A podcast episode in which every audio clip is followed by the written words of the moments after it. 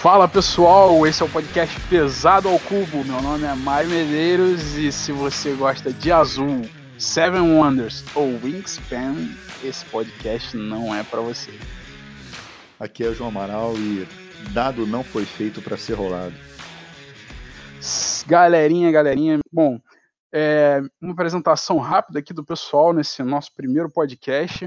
Eu sou jogador desde 2006 meu primeiro jogo moderno de tabuleiro depois dos clássicos War e Jogo da Vida foi, se eu não me engano, Bang, seguido de Catan e no mesmo dia War of the Ring, que foi o jogo que criou a minha paixão. Sou Ameritrasher de carteirinha, amo jogos de dados, mas não recuso um bom euro em hipótese nenhuma. Bom, comecei um pouquinho de tempo depois do Mário. Na verdade, eu tenho muito a agradecer ele que minha minha paixão pelos jogos deslanchou a partir do momento que comecei a jogar mais com ele. Eh, comecei em 2014, foi muito por acaso. Eu fiz uma viagem para fora e encontrei numa livraria o, a Game of Thrones, que faz sucesso, inclusive até hoje. É, jogando cada vez mais, eu fui percebendo os nuances de cada jogo e o que eu gostava mais. E estando no outro oposto, podemos dizer assim, no Mario. Como eu disse no começo, dados não foram feitos para rolar, o que eu gosto mesmo é um bom cubo de madeira e jogos que façam minha cabeça doer. E. Ah, controle. Né, sempre assim. É... Então a gente teve a ideia de criar exatamente esse podcast pensando nos jogos que a cada... quanto mais tempo a gente tem no hobby, a gente passa a apreciar mais, que são jogos considerados jogos pesados. O que, que, você considera que seja um jogo pesado, mano? Então, peso é sempre muito subjetivo, né, cara? Mas assim, é...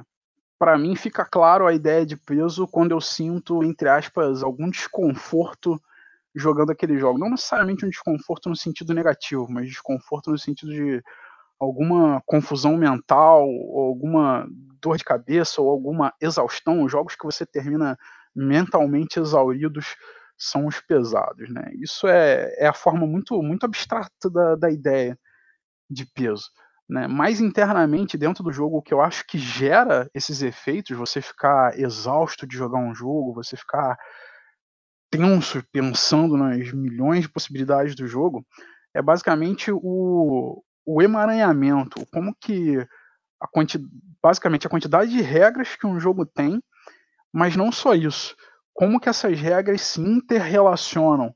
Como que elas, como que uma regra afeta as tantas outras que um jogo tem, como que uma dinâmica, né, na verdade, afeta as tantas outras dinâmicas, as tantas outras decisões que o jogo tem.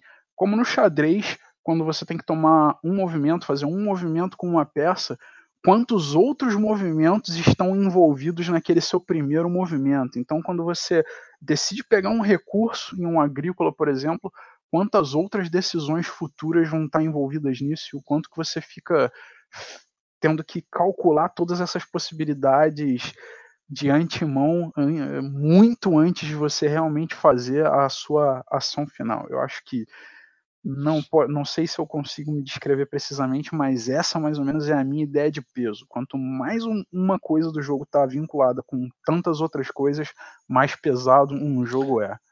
E para você, João? Cara, eu concordo com você em grande parte. Eu acho que a gente tem alguns elementos que contribuem para um peso do jogo. Acaba que essa questão de peso, o pessoal definiu no BGG, faz um score ao redor disso, que acho que às vezes não reflete muito a avaliação geral, que às vezes você pode jogar um jogo e não vislumbrar a profundidade estratégica daquele jogo. Eu acho que isso você vem com a experiência. E para mim tem dois pontos que principalmente colocam peso no jogo. Por exemplo, se a gente pegar aí o mais pesado do BGG, que eu acho que pelos últimos três anos foi e continua sendo, o Advanced Squad Leader, ele é um pesado, mas é um pesado que, por exemplo, não me atrai de maneira geral. É um pesado por complexidade de regra é, aquele manual padrão, apesar de não ser da GMT, mas manual padrão GMT, linhas e linhas de texto, pouco exemplo, uma tabela de, de variações de regra em múltiplas condições, e isso você adiciona peso ao jogo, você torna o jogo mais difícil, menos fluido.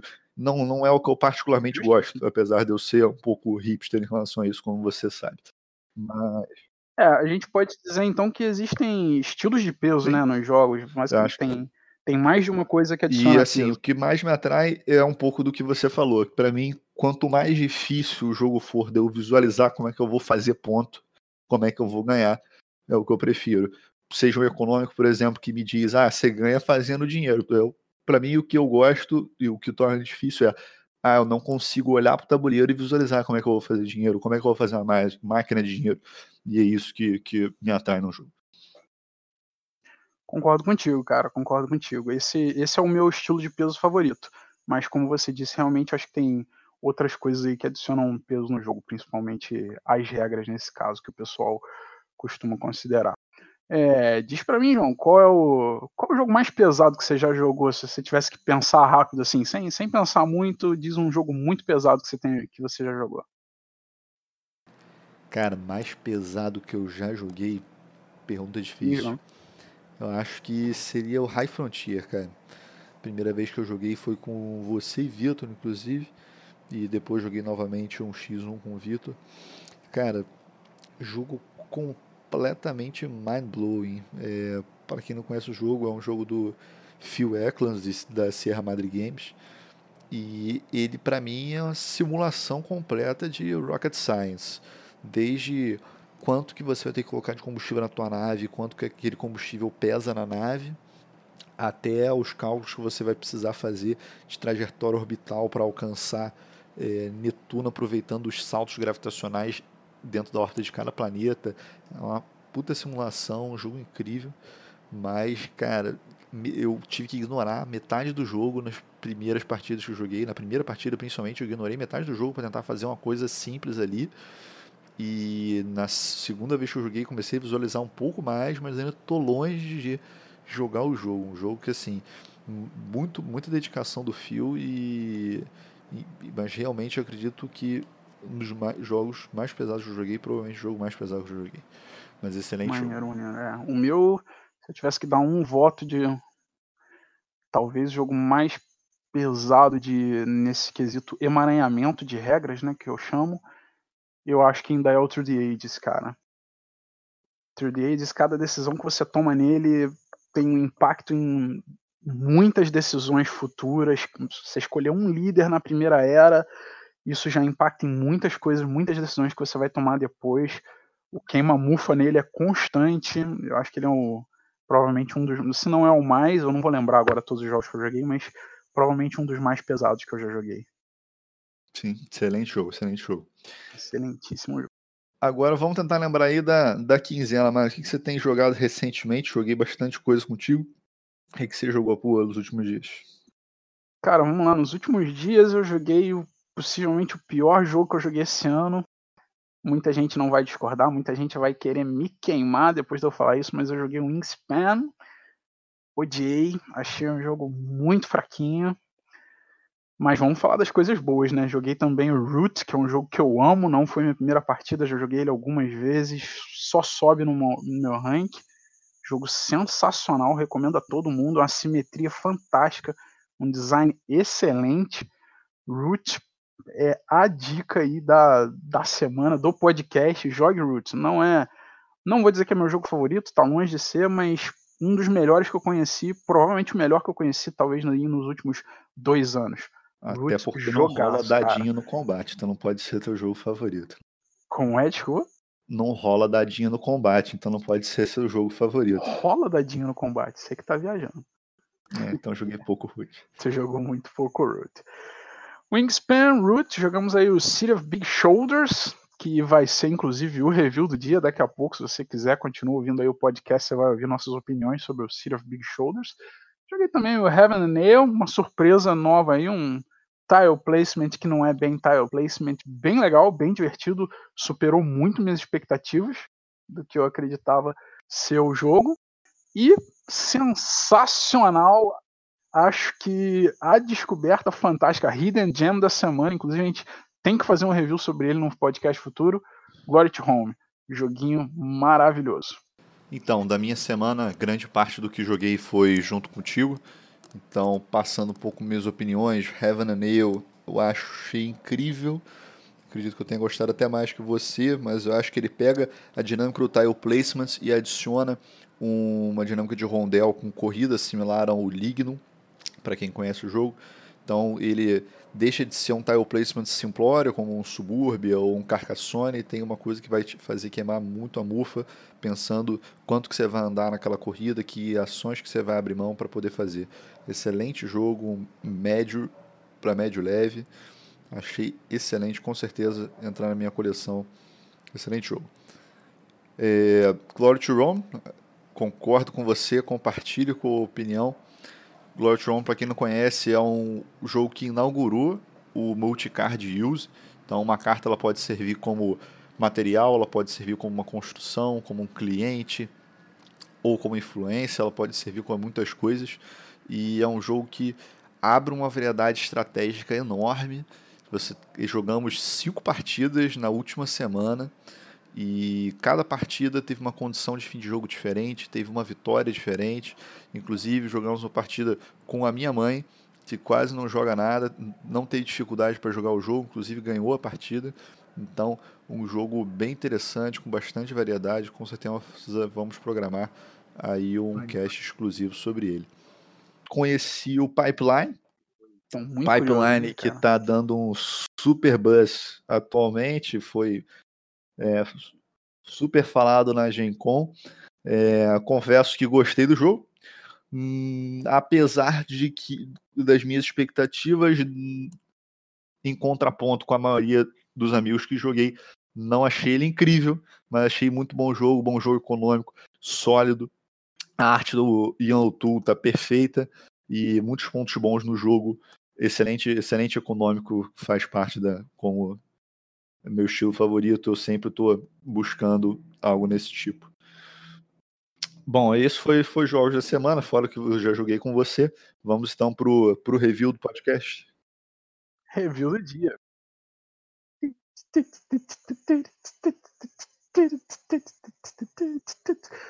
City of Big Shoulders. Ou Cidade dos Ombros Largos, como gosta de falar nosso amigo Cirus.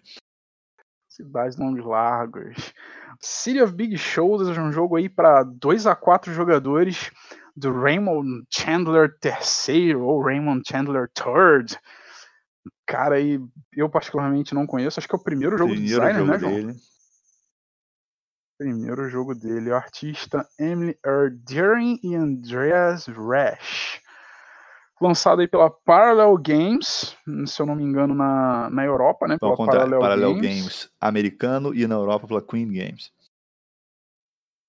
E na Europa pela Queen Games, exatamente. Não tem previsão de lançamento no Brasil no momento, mas quem sabe aí no futuro. Apesar de eu não, de eu não achar que seja um jogo que o mercado nacional aceitaria bem. Não sei se alguma produtora lançaria ele devido Bom, a isso. Em City of Big Shoulders, nós estamos num cenário depois de um grande incêndio Chicago, 1871. Desenvolvedores da época, grandes bilionários, ajudaram a reconstruir Chicago.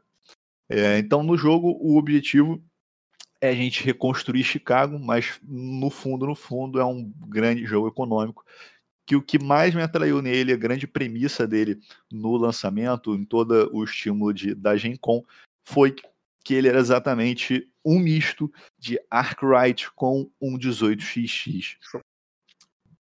É, eu acho que não só isso, pelo menos o que chamou atenção para mim não foi não, nem tanto a parte Arkwright, mas que ele seria um 18x um pouco mais fácil, um pouco mais curto que eu acho que é um grande atrativo aí, principalmente a questão do tempo, 18xx, o João já jogou uma partida de 16 horas, eu não sei se eu jogaria 16 horas de um jogo Só desse de estilo. Então o Arkwright aí plausível de ser jogado em até 3, 4 horas, né, vamos dizer assim, na primeira partida, de repente com jogadores mais experientes, acho que dá para jogar ele tranquilo em três horas. Inclusive, segundo o BGG, a partida dele é entre duas e três horas. Sim, acredito que essa é um bom tempo para ele. Bom, a Copa que jogamos foi um print and play disponibilizado pelos próprios autores na, no BGG. Acho que foi realmente como os autores eram desconhecidos, apesar do, do hype e o buzz do jogo, foi uma boa maneira que eles fizeram para tentar divulgar o jogo, realmente as pessoas conhecerem. Sem e o, até porque o da Parallel Games, se não me engano, tá só para Essen, para Queen Games está sendo vendido. Então, é um jeito que eles colocaram para expor isso. Acho que é uma boa é, um, é uma boa política e se mais autores fizerem isso, acho excelente. Então, a respeito de componentes, como foi uma versão Prism Play, a gente não pode falar muito a respeito dos tokens, dos chips. Realmente, pelas fotos, me parecem de boa qualidade, mas a gente não tem como avaliar isso. Exatamente. Então, City of Big Shoulders com, com esse tema, é, temos como dinâmicas mecânicas principais, na verdade, segundo o próprio BGG, ele coloca um commodity speculation, que é bem basal, mas tem um commodity speculation, o stock holding dele é bem forte, coloca um elemento de worker placement, que eu acho que é a parte mais diferencial dele, uh, e tem um variable player power, que não é bem um variable player power, é mais de não. selecionar as companhias diferentes, mas o player não tem o power diferente. Eu realmente não, discordo como discordo você disso. É... Bom, as, as dinâmicas dele são bem simples, tá? A gente tem aí, se eu não me engano, cinco fases no jogo. A primeira fase é a fase clássica de jogos do estilo 18xx, onde você vai comprar e vender papéis das empresas. Você pode comprar e vender papéis da sua empresa ou das empresas dos adversários. Cada jogador começa com uma empresa e, inclusive, existem empresas neutras. Você pode comprar e vender papéis dessas empresas neutras. Na segunda fase é uma fase bem simples, onde a gente vai colocar as construções no tabuleiro, né? E depois de colocar as construções no tabuleiro, a gente vai para a tomada de decisões do jogo, onde o jogo passa a maior parte do tempo, né, João? Sim, eu acho que a segunda parte do jogo, na verdade, tem duas fases, né? É, nesse meio tempo, a gente tem o, o, worker phase, que é depois da colocação das construções, tem uma dinâmicazinha worker placement, que para mim é o que ele tem de mais diferente. E depois disso, ele faz uma operation phase similar a qualquer 18xx. Mas a única diferença que ele faz é que ele se parece mais, nesse ponto, comparando os dois, como a gente vai fazer ao longo dessa review, com o Arkwright ele coloca a dinâmica de, em vez de você é, fazer receita em cima de trilhos de trem, né, em cima de viagens de trem, ele faz receita a partir de produções de fábricas de um número de produtos que vai ser vendido por X ou Y de dinheiro. Ah, aí você produz os seus. Você gera a produção da sua empresa, de cada uma das suas empresas, todos os jogadores fazem isso, e as empresas pagam a parte dos lucros que elas tiveram nessas vendas para os detentores dos papéis, esses papéis que foram comprados lá na primeira fase.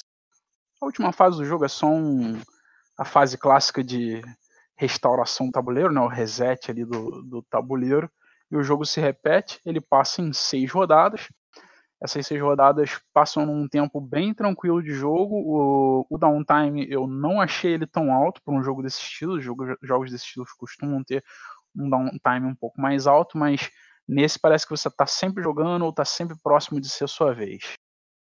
Apesar de não sermos especialistas nisso, respeito do design gráfico, cara, o que você poderia comentar aí como jogador?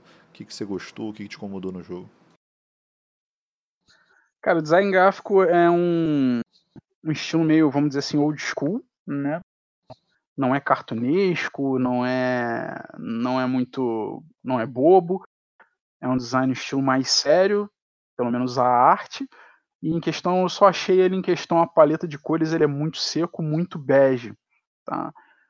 Pelo menos ele não gera nenhum tipo de confusão, não é aqueles jogos mega coloridos no tabuleiro que você não sabe o que está acontecendo, poluído, ele é bem clean, mas um pouco bege demais, um pouco tão demais, na minha opinião. Mas não ruim de forma nenhuma. Bem tranquilo de jogar, bem tranquilo de você ver onde está cada coisa no mapa.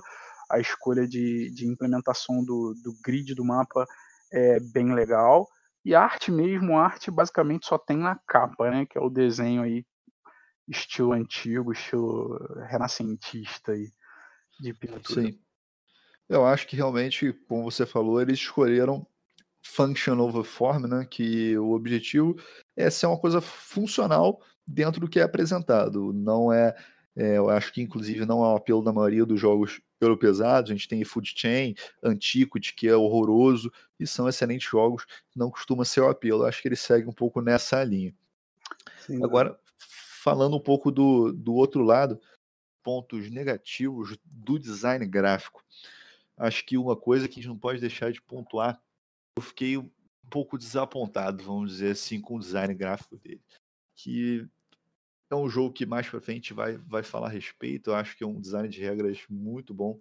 E para mim teve uns, uns erros de, de, design gráfico um pouco primários. Me pareceu, a impressão que eu tenho que é, não passou por tanto, por tanto tester esse jogo. Faltou aquele amigo, né, cara, para dizer pro cara, pô. É, exatamente. O que eu, me pareceu foi isso, que são umas, umas filigranas, umas bobeiras, mas que passam a incomodar ao longo do, do gameplay. Exemplificando aqui algumas, é um pouco de dizer, difícil de dizer sem foto, mas de maneira básica, se você imaginem um, um jogo que tem stock market, sempre tem aquela tabelinha padrão de, do valor de ações. Em alguns jogos é uma track, outros são um tabelão, com 1830, né? E nesse jogo é, é, um, é um track, ele não é uma mega tabela. E qual é nós que vivemos no, no Ocidente, pelo menos, já a progressão normal de valores. Ou você faz uma tabela que progride para a direita, correto? Que os valores sobem para a direita, ou que os valores sobem para cima, porque tudo que sobe, sobe para cima. claro. E acho que essa foi, para mim, a falha que mais me incomodou. E colocaram uma, um track do valor de ações e que sobe o valor descendo o marcador. Eu acho que ele é bem contraintuitivo nessa questão. Concordo plenamente. Os, os, valores começam lá em cima em 10, 20, 30 e vai descendo, né? O valor mais alto está embaixo no tabuleiro. Então, quando se diz assim, pô, sobe minha ação um ponto. É claro que a gente meio que se conhece e sabe o que, é para fazer e está prestando atenção no jogo, mas fica dúbio, né? É subir no sentido de subir o token ou é subir no sentido do valor aumentar? Foi uma decisão bem ruim, eu concordo plenamente. Fora uns outros detalhes que eu acho que é, os, os, pequenos é, marcadores do símbolos, na verdade, que relembram a movimentação do estoque, que eu acho que isso é essencial. Qualquer jogo de estoque deve ter isso. Como, por exemplo, o Masters of Venice coloca isso num player aid, apesar de não colocar na board, que eu sempre considero o melhor. Mas eles colocaram o, esse lembrete e o lembrete também não segue o que está no track. Então vamos. É porque o lembrete é para frente, não, né? É uma seta direita, exatamente. Então, para direita, é para frente, finalizando, é um track que sobe para baixo, só que o lembrete de como ele sobe tem uma seta para a direita. Então, assim, e quando ele desce é uma seta para a esquerda. Isso é uma coisa que incomodou muito e é um detalhe de design que realmente, como o Mário falou, acho que faltou o amigo dar uma olhada e dizer que isso não tá legal. É, fora isso, não vejo, não percebi uma, uma, outra falha grave assim de design gráfico. Você achou alguma coisa? Olha, eu não gostei, não é exatamente não gostei, achei esquisito o detalhe lá do appeal, né? O jogo tem o appeal de quanto que o seu produto é, entre aspas, desejado pelo público. Você vai subindo o apelo ali do seu produto, do produto das empresas ao longo do jogo. O, o quadrinho de apio ele é dividido em dois lados. Um lado marcando onde deveriam estar os números, mas basicamente ele só marca de 5 em 5, 1, 5, 10. E o outro lado os bônus. E eu achei que fica bem esquisito, porque tem espaço vazio dos dois lados, eu não sei onde que o track deveria ficar. Para mim aquilo ali podia ser um track só, um marcador num track com os números e por trás dos números os benefícios, não sei não, não achei agradável. Sem visualizar é difícil explicar, mas ele é, ele é esquisito. Ele não é também muito bonito, não. É, concordo para você, é esquisito, é desagradável. Agora, falando de pontos positivos que é a respeito do design gráfico, que eu colocaria é os, os íconezinhos que eles colocaram, a, esqueci qual o termo bonito para isso. A iconografia. Ah, a sim, iconografia sim. do jogo, iconografia. eu acho que ele brilhou nessa na iconografia do jogo. Aquele lembretezinho no canto superior esquerdo tem um lembrete nos tiles das construções de exatamente o fluxo do dinheiro. Então, se o dinheiro sai da empresa para os jogadores, ou se o dinheiro sai do banco para as empresas, isso acho que foi um detalhezinho excelente de, de design gráfico. Realmente, eles mandaram Muito bom. Agora. Tem uma besteira ali que eles fizeram no cubo, porque o cubo que representa qualquer cubo é preto, só que tem cubo preto é, no jogo. Realmente, isso também aconteceu. Então é, é, um negócio meio esquisito. Enfim, detalhes aí, mas nada que impeça a jogabilidade. Se você, uma vez que você entende o fluxo do jogo, dá para você jogar de boa. Sim, sim. Dá para entender, mas são sempre pontos negativos. Agora, a respeito de game design. Design de regra. O que você achou positivo? Vamos lá, cara. O que eu achei mais positivo, obviamente tem mais coisas, a gente dá um overview depois, mas o que eu achei mais positivo foi a progressão do valor das ações. A progressão é muito legal. Tá? Existem muitos jogos em que a progressão, por exemplo, é de 10 em 10 fixo. Então a ação é 100, 110, 120, 130, 140, 990 mil de 10 em 10. E uma vez que a atuação já vale muito, 500, subir mais 10 é pouco. Você está subindo aí um percentual muito baixo do valor da atuação. No caso do City of Big Shoulders, eles fizeram uma escolha bem legal, onde no início você começa subindo de 5 em 5, depois sobe para 10 em 10, depois de 20 em 20, depois 30 em 30, e no final, cada passo que a sua ação dá no track em direção a subir o valor já está subindo 50 na ação. Eu achei isso muito positivo, muito legal, dá uma sensação de progressão muito interessante é como se subisse uma porcentagem, né? Que é mais comum do real do que um Exatamente, valor sobe um percentual ao invés de subir um, um, valor bruto ali. Achei esse detalhe de design excepcional, essa, essa ideia, essa pegada aí que o cara teve. Bom, eu já adiantei do que eu achei de mais interessante dele, é, só explicando um pouco melhor. O, o City of Big Shoulders ele pega uma dinâmica que eu adoro, que é a questão do você tem o dinheiro do jogador e o dinheiro da empresa, das empresas, enfim. Isso inaugurou foi com 18x, outros vários jogos usam isso, Panamax usa isso, o Arkwright usa isso. Eu acho essa dinâmica incrível. E e exatamente o que ele fez de diferente, como eu falei desde o começo, é que ele coloca essa questão do worker placement, que lembra um pouco algumas dinâmicas do Le Havre, por exemplo, que você vai fazer construções, tá? São construções que não custam, mas você faz uma toda rodada. E essa construção, ela é um, um action slot, é é um local que um jogador vai poder parar ali e fazer uma ação. E basicamente, se ele parar no seu local, ele vai estar tá te dando dinheiro. Se você mesmo parar no seu local, você está se dando dinheiro. Mas o que, que é esse dinheiro? Porque nesse jogo, a pontuação, como grande parte dos econômicos, é o dinheiro que você, jogador, tem no final. Então, na maioria desses jogos, você tem que fa fazer toda uma dinâmica de como você vai transferir o dinheiro da empresa para você. Isso normalmente é feito em questão de estoque. Nesse jogo, ele tem essa questão diferente, que você consegue fazer um fluxozinho diferente de dinheiro por esses locais do, da, do worker placement, né, phase. Eu achei isso bem interessante. É bem legal mesmo. É, ele tem uma progressão de trabalhadores também interessante, não é também nenhuma novidade, mas ao longo do jogo, conforme você vai alcançando, vamos dizer assim, milestones, você vai ganhando trabalhadores extras. Então você começa no primeiro turno só tendo duas ações que você faz, e no último turno você tem aí quatro ou cinco ações, porque você tem quatro, cinco trabalhadores disponíveis, dependendo das milestones que você conseguiu alcançar é uma mecânica que eu também acho bem legal. Todo jogo que tem, eu acho sempre positiva. nunca vi nenhum jogo que essa mecânica tenha me desagradado de alguma que essa dinâmica, na verdade, né?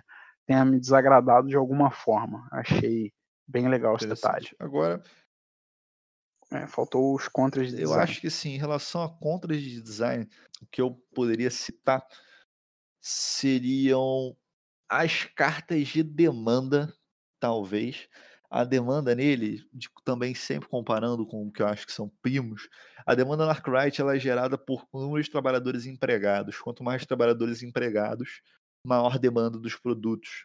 Lógico, a comida é, é a que demandada primeiro, depois roupa, depois de itens de luxo, vamos dizer assim, por exemplo, a lâmpada. Eu acho essa dinâmica no Arkwright incrível. Ele faz uma, uma demanda flutuante, tá? mas é uma demanda por meio de cartas, que é uma demanda aleatória, de maneira com que jogo, os jogadores precisam fazer umas decisões táticas em cima, só que tem uma carta que é a carta de X que eu não vi objetivo nela. A carta do X. Nada de positivo naquela carta. Não, não sei para que, que ela existe no jogo, cara. Também concordo Mas, enfim, que é realmente é uma carta que que, que, ela, que, que ela faz? Basicamente, você tem três slots de carta e as cartas determinam hum, quanto daquele produto está sendo demandado. Então, vamos, uma carta diz que está demandando três, a outra dois, e você vai somando elas, aquilo é a demanda geral é. do produto daquela rodada. A carta de X é uma carta que não gera demanda. Então, um slot está preso e não, gera, não existe demanda daquele produto. Não é que não existe daquele produto, mas é uma demanda um terço potencialmente menor do que dos outros produtos. E isso acaba fazendo, é, forçando um pouco a mão do jogador, dos jogadores, para não escolher aquela empresa, pelo menos no começo. Né? É, a partida que a gente jogou, ninguém escolheu a empresa que começava com X. Todo mundo foi nas outras. O pessoal preferiu copiar a empresa do adversário, né? Copiar não, copiar o produto que o adversário produzia, pegar uma outra empresa que produzia o mesmo produto do que pegar a, a carta do sim, X, né? Sim, foi uma coisa bem. Apesar de que isso foi dos jogadores, eu quase fiz uma vez, mas realmente é, é uma coisa, ainda mais que o X saiu no, no local que pagava melhor dos produtos. Então, é uma coisa que é um pouco é, à mercê da sorte para um jogo tão, tão brainy, vamos dizer assim. Né? Exatamente. Bom, outra questão negativa que eu achei, pelo menos no design, apesar de ser uma coisa que me parece facilmente resolvível, são os goals, os achievements de Isso final de jogo. Não deveria existir. É, o jogo tem uns. Não deveria existir. Talvez eles sejam opcionais na regra final, não sei. Tem toda a cara de opcional. Totalmente jogaria minha próxima partida sem eles. Né? Só explicando para o ouvinte aí, os, esses gols eles são de todos os gols de maioria. Quem terminar o jogo com mais de alguma coisa vai ganhar 200 de dinheiro. São 10 gols no total e toda partida entra, entram 5 aleatórios dentro desses 10. cada um que você cumprir, você ganha, que você for o jogador com maioria, você ganha 200 de dinheiro. É, o problema é que 200 de dinheiro é muito no jogo. Assim, da primeira partida que a gente jogou, se eu não me engano, a pontuação terminou 2 mil e pouquinho, né? O vencedor ganhou com 2 mil e pouquinho. Se você pensar que o vencedor fez 2.200, é 10% da pontuação final. Se um jogador conseguir marcar os 5 gols, ele tem aí 50% da pontuação final na mão, apesar de eu achar difícil um sozinho conseguir marcar. Mas é, é muito Sim, ponto. Concordo com você, para mim é uma das coisas que mais me desagradou no, na questão dele. Eu acho que ele acaba que caiu num, numa vibe que os jogos que estão sendo lançados atualmente, eles sempre tentam fazer um mecanismo noob-friendly. Acaba que, eu acho que foi bom que me parece que é um mecanismo, vamos dizer assim, fácil de, de não jogar com ele, né? Se isso realmente for um opcional, ou se vai ter que ser feito uma house rules, coisas desse tipo. Mas a coisa que eu acho mais bela nos jogos estilo dele, que tem um estoque, uma operation phase, é, é exatamente como é que o jogador vai fazer para flutuar o estoque, fazer o commodity speculation, no caso desse jogo, e fazer entrar dinheiro para ele, que é o que faz a pontuação. Seja no, no Panamax, que é um, um pick-up and deliver, seja em outros jogos, mas o, o foco é o, o, o jogador que vai ganhar vai ser aquele que melhor fez essa dinâmica. É a ideia do peso da dificuldade de como que você vai elaborar a estratégia por trás da, das regras do jogo. Exatamente, eu concordo com você. O que eu acho é exatamente que ele colocou esses conceitos para fica uma coisa genérica, como não, não é genérico em outros jogos, que o objetivo é esse, por exemplo, no Gaia, que você tem esses, como se fossem esses gols para pontuação de fim de jogo, mas em um jogo que a proposta não é essa.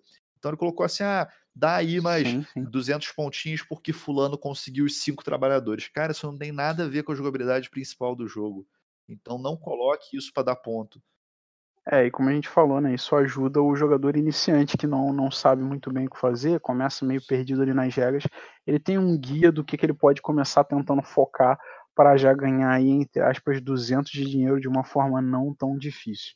Então isso reduz Sim. um pouco o peso do jogo e não só reduz como como você falou, tira o foco que eu acho que é a ideia crua de como conseguir o dinheiro do jogo. Eu particularmente não gostei. Isso, exatamente. E agora, é, opinião geral do jogo, mano. Um jogo que você teria, jogou a minha Copa no and Play, compraria, compraria a preço inflacionado de KS. O que, que você faria a respeito do jogo? Cara, é um jogo que eu não recusaria jogar, inclusive gostaria de jogar mais uma vez para é, definir a opinião final sobre ele, mas a princípio aí com duas partidas, a gente, eu joguei uma partida com dois jogadores, uma partida com quatro jogadores, é um jogo que eu não compraria para ter na coleção. Não recusaria jogar, mas eu não compraria, ainda mais com o preço inflacionado de KS, mas não compraria nem a retail. Tá? É um jogo legal, divertido de jogar, mas eu, o problema para mim, aí vamos, opinião pessoal mesmo, ele cai num problema crítico que o 18x também caiu, que é o fato de que a partir da metade do jogo você não evolui mais, você não tem mais tanta, tanta tomada de decisão. Você só basicamente faz a sua maquininha fluir. Então, nas últimas três rodadas, pelo menos das duas partidas que eu joguei, eu fiz as mesmas decisões de ações, eu fiz as mesmas escolhas e as minhas empresas produziram as mesmas coisas, mais ou menos nas mesmas quantidades, e eu só fiz um fluxo de dinheiro natural. E aquela era a melhor jogada. Eu não tinha nada que eu pudesse fazer para melhorar muito a minha jogada. Eu já tinha chegado no auge, entre aspas, da estratégico ali das empresas que eu tinha. Isso me incomodou um pouco. Parece que só os três primeiros turnos você toma decisão, os três turnos finais você não toma. Isso me desagradou bastante, apesar de nos três primeiros turnos que você toma a decisão, eu achar ele um jogo muito bom. Os três finais estragaram. Talvez se ele durasse um turno a menos, dois, turno a me dois turnos a menos, eu gostasse um pouco mais dele, cara. Mas assim, nota 7,5 provavelmente eu daria e não recuso jogar. Bom, vamos discordar um pouquinho, em parte, né? Vamos dizer assim. É um jogo que eu acho que faz muito mais meu estilo do que o seu. Sem dúvida. Eu gosto bastante, gosto dos derivativos dele, né? Ele foi um derivativo. Gosto dos antecessores, vamos dizer assim. Ark Riders ou XX são jogos que me fazem pensar muito no influxo de muitas coisas, então eu gosto bastante. Me diverti demais nas duas partidas. É, acredito que a experiência que você teve, acho que até a gente conversou a respeito disso, foi porque você teve pouca competição na, no estoque da sua empresa inicial. Eu acho que isso, com mais partidas, vai tender a ficar balanceado, apesar de que concordo que é um estilo de jogo que tende a ficar repetitivo no final. É, é até por isso que eu quero jogar a terceira partida, para ver se isso acontece de novo. Isso tende a ficar repetitivo. Agora, realmente, em questão da opinião pessoal. Tem o print and play que fiz com amor e carinho. É, é um jogo que entraria na minha coleção.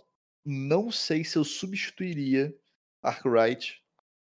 Para mim, o Arkwright é bem mais pesado do que ele.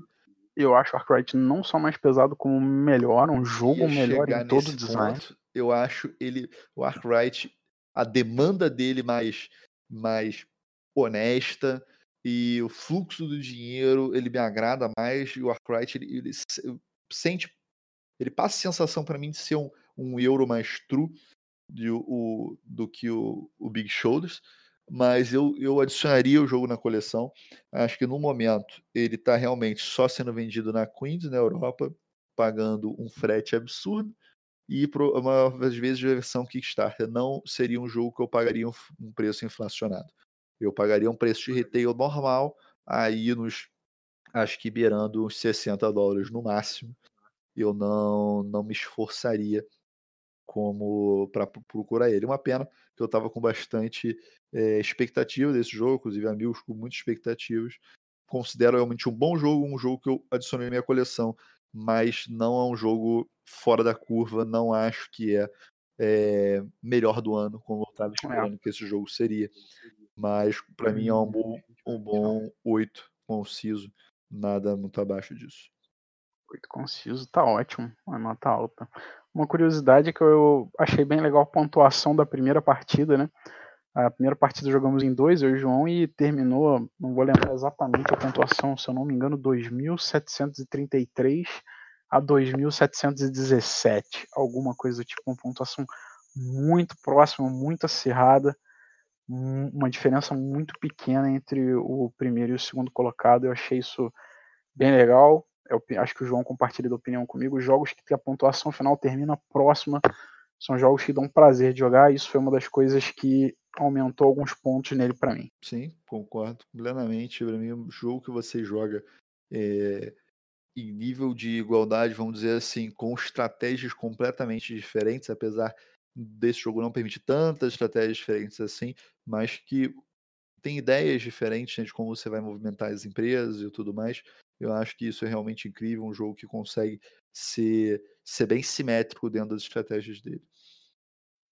Sim, é bem bacana. Bom, é, eu só acho que complementando sobre as, o processo geral do jogo, né, sobre ideias gerais do jogo. Ele não é um jogo para o mercado nacional, acho que não venderia tanto. Mercado nacional, acho que não tem tanta demanda de jogo, de jogo econômico no peso econômico que ele tem. Assim como. Ainda mais com a chegada de Brass, né? Que eu acho que é uma masterpiece. É, e o Brass eu ainda acho que é mais leve que ele, sabe? É mais fácil a aceitação do Brass, apesar dele não ser exatamente um jogo leve, mas é mais leve que ele. Mas jogos como ele, 18x e Arkwright, acho que não tem mercado no Brasil para para vender. Então, se alguém quiser. Pelo comprar... menos por enquanto. Né?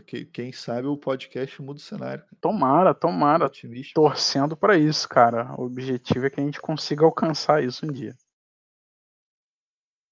Menos jogos de madame, mais jogos que mamufa. Menos jogos de passarinho, mais jogos de trenzinho. É isso Bom, então é isso, só encerrando o podcast de hoje. Deixem aí as opiniões, por favor, o que vocês acharam do modelo alguma coisa adicionar, tirar e sugestões de próximos reviews. Vamos tentar sempre fazer alguma coisa que esteja em alta, que esteja no momento. Colocamos o City of Big Shows para começar, que ainda está ainda em pré-venda e tudo mais, para exatamente a gente tentar compartilhar opiniões dentro da comunidade e crescer cada vez mais. É, faz suas perguntas, a gente tenta resolver responder uma a uma. Comenta quais jogos pesados que você não costuma ver nos podcasts nacionais, nos vídeos reviews nacionais.